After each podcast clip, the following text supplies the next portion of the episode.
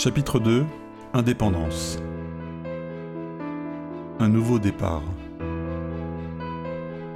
Plusieurs mois s'étaient écoulés. Charlotte s'installa sur son lit, assise, calée sur un oreiller, les jambes repliées. Dans cette position, elle n'en occupait qu'un dixième. Elle aurait pu s'y allonger pour profiter du confort du matelas, mais c'était ainsi qu'elle préférait être pour lire. Depuis l'épisode de sa rencontre avec Philippe, elle avait changé de vie. Elle s'était éloignée de ses amis, avait changé de quartier, elle avait trouvé un autre emploi, plus proche de ses aspirations et de sa formation initiale en littérature et géopolitique. Elle était rédactrice pour des journaux d'entreprise, des revues ou des services de communication de ministères comme freelance. Elle était appréciée pour son écriture juste qui insufflait dans chaque paragraphe une légèreté et une grande précision. Elle était désormais difficile d'accès, ce qui empêchait les prétendants éventuels de s'approcher d'elle, de crainte de subir un refus cinglant. Et puis, rares étaient les moments où elle se montrait vraiment disponible pour une rencontre. Le trouve-amour avait montré ses faiblesses, et elle craignait de l'utiliser car cela aurait de nouveau attiré l'attention du public sur sa nouvelle idylle. Elle voulait être en paix. Elle rêvait donc d'une rencontre discrète, romantique, telle qu'on les décrivait dans les anciens récits, même si autour d'elle tout le monde les considérait comme désuets. Ce fut en décembre qu'Antoine s'installa dans son immeuble. Il n'avait pas le type que les femmes de son âge voulaient rencontrer pour bâtir un foyer.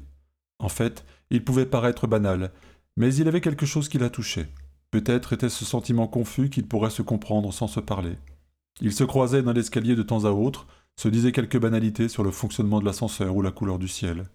Il lui souriait toujours aimablement, et elle détournait son regard. De temps en temps, il parlait un peu plus, sur le ton de l'humour, il se moquait d'elle gentiment et elle lui répondait avec esprit. Ces petites joutes verbales étaient suffisantes pour mesurer la finesse de leurs intelligences. Elle commençait à idéaliser cet inconnu, au point où Charlotte, dont la réserve n'était en rien de la timidité, décida d'agir. Il fallait prendre en main son destin puisque personne ni aucune application ne pourrait choisir à sa place. Dans tous les cas, elle en aurait le cœur net. Il fallait que son geste fût romantique, original, littéraire.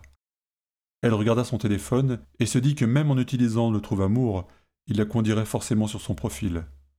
Mais non, maintenant il fallait agir différemment. Il serait toujours temps de se connecter par la suite si nécessaire. Elle prit alors une décision qu'elle qualifia de folie par la suite. Elle lui écrivit un mot.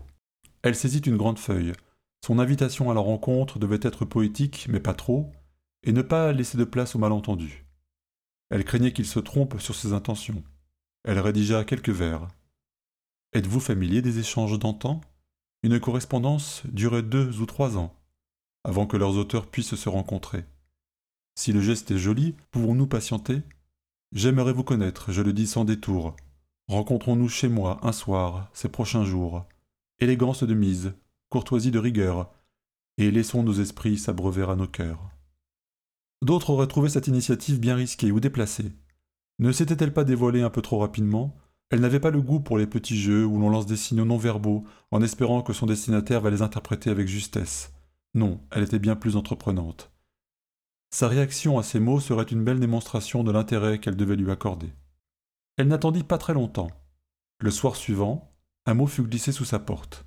Ce petit geste bref, suivi de bruit de pas dans le couloir, ne fit qu'accroître l'excitation de la situation.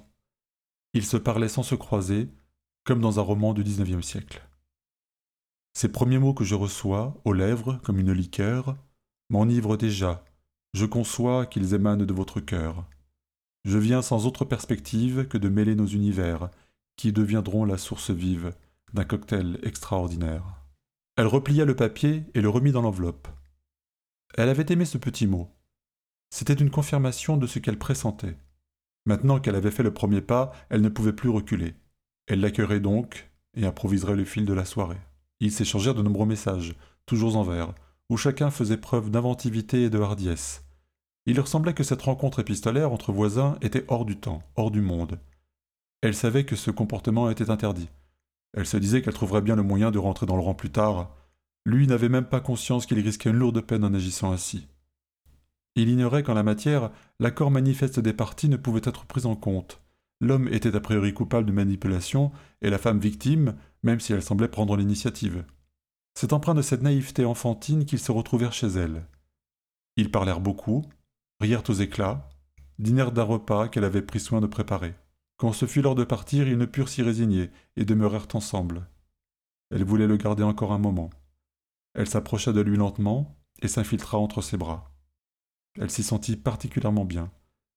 Il ne bougea pas et la laissa s'apaiser contre lui. Ils parlèrent encore, puis finirent par s'endormir. Ce fut leur première nuit ensemble. Elle rentrait ensuite chaque soir chez elle avec la perspective heureuse de le retrouver.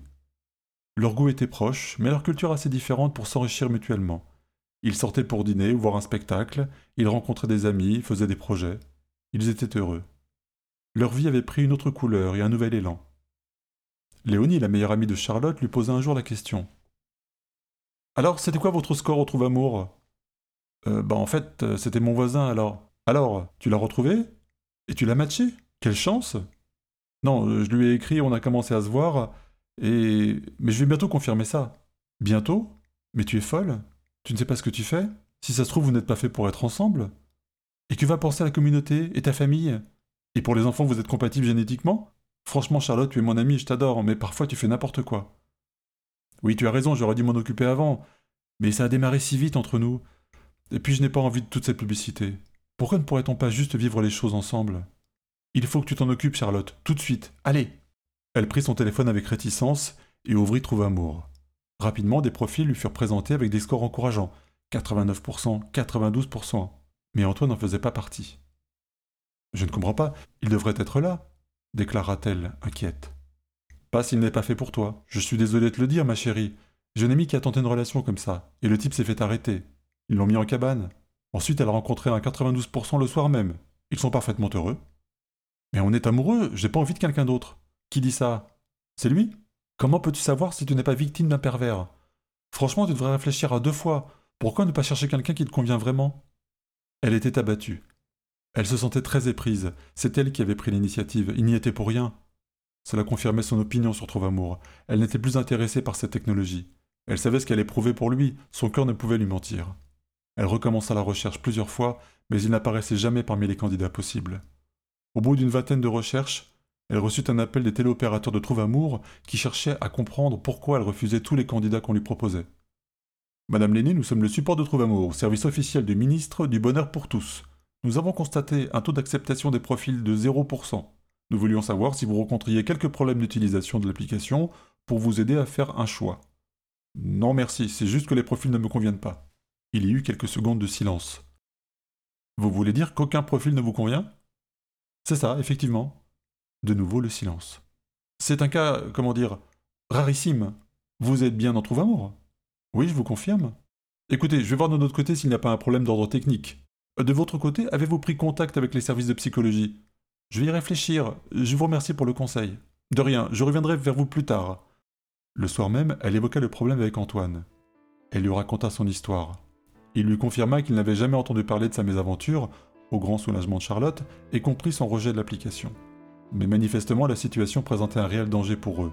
Ils étaient hors la loi et devaient trouver une solution au plus vite.